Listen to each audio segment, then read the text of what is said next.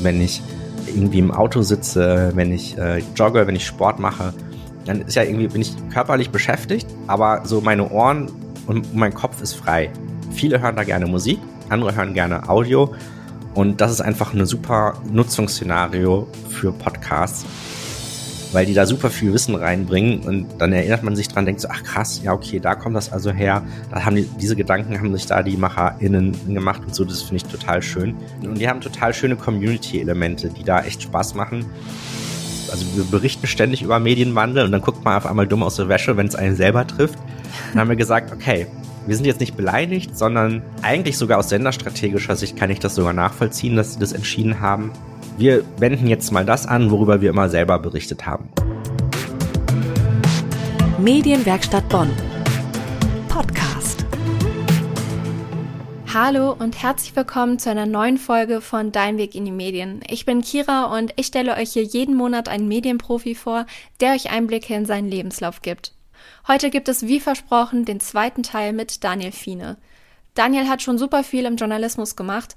Unter anderem war er Volontärredakteur und Moderator bei Antenne Düsseldorf und Social Media Chefredakteur bei der Rheinischen Post. Aber egal, was Daniel gemacht hat, ein Projekt, was ihn immer nebenbei begleitet hat, war der Podcast Was mit Medien. Darin erklärt er Leuten, wie Medien entstehen und wie sie konsumiert werden. Das Projekt hat er schon 2004 gestartet, zusammen mit seinem Unikollegen Herrn Pehler als Sendung, Podcast und Blog.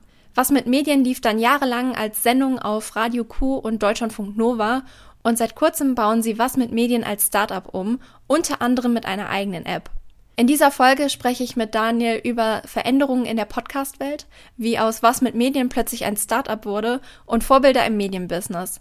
Falls ihr Teil 1 noch nicht gehört habt, dann holt das unbedingt nach. Da haben wir unter anderem darüber gesprochen, was er aus seiner Zeit bei Antenne Düsseldorf mitnehmen konnte und wie er Chefredakteur bei der Rheinischen Post wurde. Bleibt auch hier unbedingt bis zum Ende dran, denn da gibt es noch einen Rabattcode für seinen Workshop im September. Du hast das Podcasting aber dann, also machst du ja schon jetzt seit ja 15 Jahren und bist schon so lange dabei, bevor das Format so richtig explodiert ist. Woran liegt dieser Boom? Was meinst du? Mm, also man hat schon so bei der ersten Podcast-Welle, als Apple das ja bei sich in iTunes, also das eigene Podcast-Verzeichnis gestartet hat, also bevor es die Apple Podcast-App gab, äh, war das ja in iTunes integriert. Und da hat man schon gemerkt, dass das echt viele fasziniert. Aber leider verstehen so viele Menschen das Prinzip Podcasting nicht direkt, also wie das funktioniert. Also ich glaube, das können wir uns echt kaum vorstellen, weil das ja eigentlich super simpel ist. Ich weiß nicht, ich suche einfach in Spotify die Show raus, klicke auf Folgen, wenn es eine neue Folge gibt, ist sie da. Aber damals war das halt alles noch ein bisschen komplizierter, denn Podcasts wurden noch nicht auf dem Smartphone gehört, sondern auf dem MP3-Gerät. Und das musste ich über meinen Computer bespielen. Das heißt, ich brauchte eine Software, mit der ich die Podcasts abonnieren kann. Und dann musste ich das zu Hause synchronisieren, auf mein MP3-Gerät spielen, um die dann hören zu können. Das ist ja wahnsinnig kompliziert und ich glaube, da sind einfach schon am ersten Punkt extra eine Software runterladen, viele ausgestiegen. Jetzt äh, seit ein paar Jahren gab es da natürlich einen Wandel. Die Podcast-Apps sind auf unserem Smartphone. Zuletzt sind auch die Datentarife deutlich besser geworden, so dass man sich leisten kann, auch mal unterwegs Audio runterzuladen, dass es überhaupt kein Problem mehr ist, dass man dann ähm, Mitte des Monats lahmgelegt ist. Dieses Podcast abonnieren ist auch einfacher geworden, aber der Begriff, wenn man ehrlich ist, stört heute viele noch. Da gibt's eine echt gute Umfrage, dass irgendwie von Menschen, die noch keine Podcast hören, irgendwie, weiß ich nicht, 50, 60 Prozent denken, dass ein Podcast-Abo Geld kostet. Und äh, das ist irgendwie, ja, da so ein bisschen, da so ein Problem. Und viele, die keine Podcasts hören, die haben halt einfach keine Lust, eine eigene App noch irgendwie einzurichten, wo sie dann ihre Podcast-Abos hinzufügen oder die Podcasts, denen sie folgen wollen. Und ich glaube, deswegen funktioniert Spotify so gut, weil die, die schon Spotify haben, die müssen sich an nichts Neues gewöhnen, äh, sondern bleiben in ihrer gewohnten Umgebung und drücken da einfach bei einem äh, Wortformat auf Folgen. Das ist genauso wie sie halt bisher Playlisten mit Musik gefolgt sind. Und ich glaube, deswegen ist das halt einfach jetzt die Go-To-Plattform für viele. Was ein bisschen schade ist, weil Spotify ist nicht die beste Podcast-Hörumgebung. Es gibt viel schönere Player mit viel besseren Funktionen. Außerdem kannst du nur das hinzufügen, was Spotify auch in seinem Verzeichnis zugelassen hat. Also du kannst keine externen Podcasts hinzufügen, wie das eigentlich bei einer ordentlichen Podcast-App sein sollte. Also ich glaube, so geil Audio auch ist und so, so, so sehr das heute auch geschätzt wird, auch da einfach immer noch für viele zu kompliziert ist, dass sie einfach nicht genug Motivation haben, sich da mal eine Viertelstunde mit auseinanderzusetzen. Aber das ist halt aber grundsätzlich schon besser geworden und deswegen glaube ich, funktioniert das Podcasten heute noch besser. Und dann gibt es noch einen zweiten Grund. Die Gen Z und die Millennials, die haben ein ganz anderes Mediennutzungsverhalten. Die hassen es einfach irgendwie, wenn sie irgendeine Tätigkeit ausführen, wenn der, der Kopf nicht beschäftigt ist. Das heißt, wenn ich irgendwie, was weiß ich, im Haushalt was mache, wenn ich irgendwie im Auto sitze, wenn ich äh, jogge, wenn ich Sport mache, dann ist ja irgendwie, bin ich körperlich beschäftigt, aber so meine Ohren und mein Kopf ist frei. Viele hören da gerne Musik, andere hören gerne Audio und das ist einfach ein super Nutzungsszenario äh, für Podcasts und ich glaube, das ist der vielleicht sogar noch wichtigere Grund, warum Podcasts gerade so boomen. Aber gibt es denn auch Podcasts, die du gerne hörst? Äh, oh, oh ja, also ähm, jetzt mal so ganz abseits, was womit ich überhaupt so sonst gar nichts so äh, Kontakt habe, ist also also in meinem beruflichen Umfeld ist das Discovery Panel. Das sind, mhm. ähm, ist ein Star Trek Podcast. Es gibt ja so echt zurzeit einiges an neuen Serien. Discovery zum Beispiel. Es gibt gerade eine Trickserie. Lower Decks oder ähm, Picard ist ja auch mhm. so als TNG-Nachfolgeserie. Und ähm, die beiden, die das machen, die haben total Bock drauf und die besprechen immer total detailliert die neuen Folgen. Also wenn es irgendwie ähm, auf Netflix eine neue Folge gibt, gucke ich die und höre mir dann noch mal die Nachbesprechung an von denen weil die da super viel Wissen reinbringen und dann erinnert man sich dran, denkt so, ach krass, ja okay, da kommt das also her, da haben die, diese Gedanken haben sich da die MacherInnen gemacht und so, das finde ich total schön. Und die haben total schöne Community-Elemente, die da echt Spaß machen.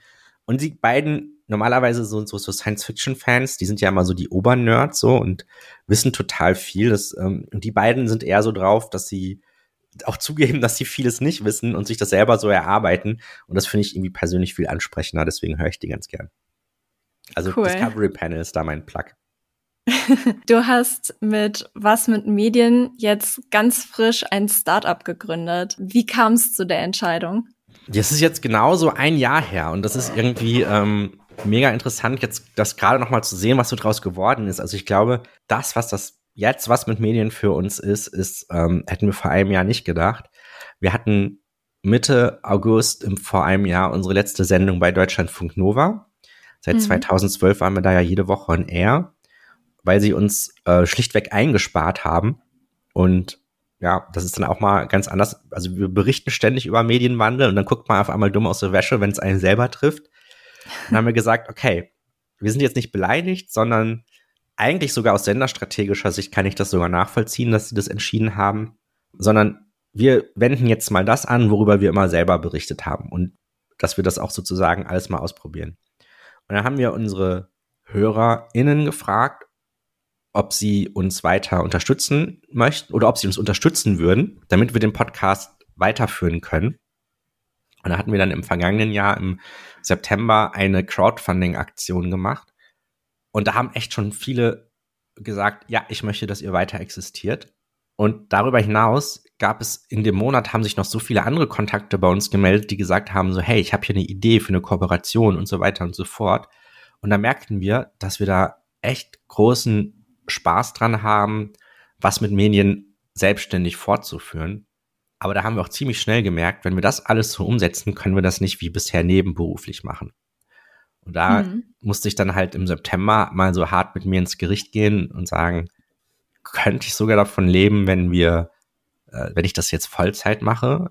Und dann hatten wir uns noch parallel bei Media Lab Bayern für ein Fellowship für neue Medien-Startups gegründet. Das ist so ein neunmonatiges Programm, wo du so die wichtigsten Skills für ein eigenes Medien-Startup lernst. Es war total super, weil inhaltlich kennen wir uns ja aus, aber so alles das, was man da so für die Gründung braucht, das wussten wir halt nicht. Und die Bewerbungsphase, also die haben wir überlebt. Wir mussten echt vor einer Jury pitchen. Das war für uns echt krass, weil klar kennt man das in großen Redaktionen, wo du vor journalistischen Haudegen dein Thema pitchen musst, das kennst du irgendwann, kommst damit mhm. klar. Aber äh, da vor einer Fachjury gleich quasi dein, dass sie ihren Segen gibt, dass du dieses Fellowship bekommst, da, was quasi so deine berufliche Zukunft bestimmt, das war einfach nochmal eine ganz andere Nummer. Aber wir haben es geschafft und hatten dann neun Monate Zeit, wirklich das Neue was mit Medien zu entwickeln. Und da haben wir so unglaublich viel gelernt und ich habe da auch nochmal gelernt, vielleicht was so klassische Medienredaktionen noch nicht gut genug machen. Nämlich knallhart mit den UserInnen zu sprechen und neue Angebote zusammen mit ihnen zu entwickeln. Normalerweise in so Redaktionen wird ja immer noch so viel aus dem Bauch heraus entschieden, nicht nur welche mhm. Themen man macht, sondern auch wie so ein Kanal, den man neu aufsetzt, auszusehen hat. Und diese Methoden haben uns super geholfen. Wir haben super viel getestet und daraus haben, jetzt im Sommer war das Fellowship dann zu Ende. Und da stand dann jetzt fest, wie das richtige Neue, was mit Medien aussieht. Und jetzt nach der Sommerpause, nach den Sommerferien gehen wir da richtig in den Regelbetrieb. Und das hat damit begonnen, dass wir letzte Woche eine echte eigene App herausgebracht haben. Das war irgendwie für mich auch so ein mega Moment, dass irgendwie so aus diesem eigenen Podcast auf einmal so eine App ist, wo richtig viele Inhalte drin sind, also unsere eigene Mediathek. Und ja, was soll jetzt was mit das Neue, was mit Medien sein? Wir wollen Medienschaffende begleiten durch ihre Journey mit dem, durch den Medienwandel. Und egal, wo du jetzt, an welcher Stelle du in deiner Karriere bist, also gerade wenn du eher in die Medien rein willst, dann will man ja erstmal alles kennenlernen und so seinen eigenen Platz finden. Dafür wollen wir Inhalte machen. Menschen, die schon länger in, Redakt in festen Redaktionen arbeiten und quasi up-to-date bleiben wollen, denen helfen wir, neue Mechanismen, neue Trends zu erklären, wie man die konstruktiv umsetzt. Und auch Personen, die echt schon super lange in den Medien sind und eigentlich mal was ganz anderes gelernt haben, was aber schon mittlerweile aber mittlerweile an ihrem Job ganz neue Anforderungen gibt. Auch für die wollen wir Inhalte haben. Also wir beschäftigen uns mit allem mit dem Medienwandel. Und das ist irgendwie jetzt eine super gute Fokussierung.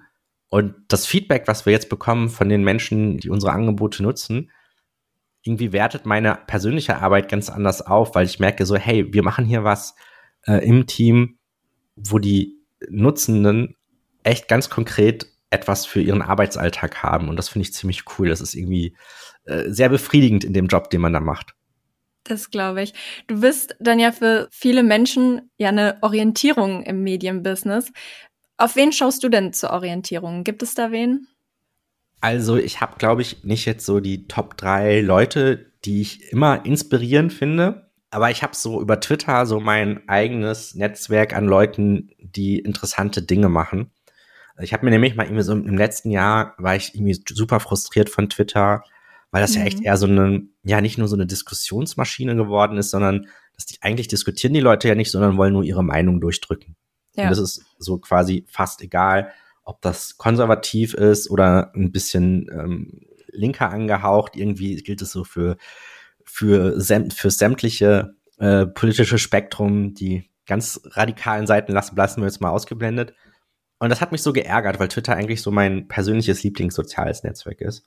Mhm. Da habe ich angefangen, meine Followerschaft umzustellen, nämlich auf Personen, auf KollegInnen, die irgendwie mich durch ihre Arbeit inspirieren oder die interessante Gedanken haben. Mhm. Und das ist ehrlicherweise echt eine Vielzahl an Personen, die mal, ja, nicht nur neue Dinge, die sie entdeckt haben, twittern, sondern auch mal Gedanken platzieren. Ähm, und das finde ich total super. Also ich finde es super, super sympathisch, wenn jetzt eine Person wie ähm, Martin äh, vom Social Media Watch Blog auch mal nicht nur die Inhalte des eigenen Newsletters verbreitet, sondern auch so welche Challenges es gibt, wenn man seinen eigenen Paid Newsletter betreibt, äh, welche Gedanken er sich da macht und äh, quasi welche Vorteile es hat, aber auch welche Schattenseiten. Das finde ich total reflektiert, finde ich total super ich finde es total gut, dass Johannes Klingebiel, äh, also er arbeitet ja bei der Süddeutschen Zeitung, beschäftigt sich mit dem Thema Innovation, dass wenn er mal über einen Gedanken nachdenkt, auch mal aktiv andere nachfragt, sagt so, hey, ich denke gerade über darüber nach, was ist eigentlich eure Meinung dazu? Und dann geben sich da echt immer gute Punkte. Und ich hatte diese Woche auch äh, mich mit Esra Karakaya äh, verabredet.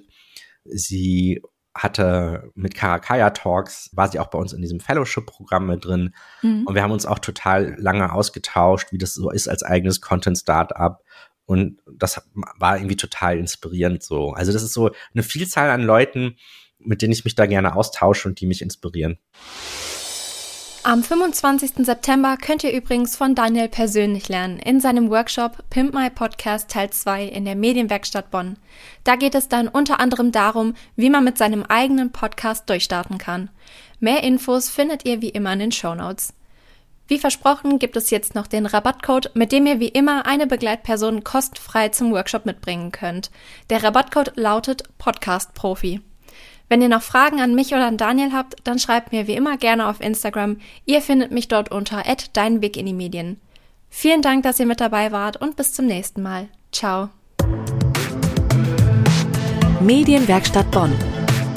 Podcast.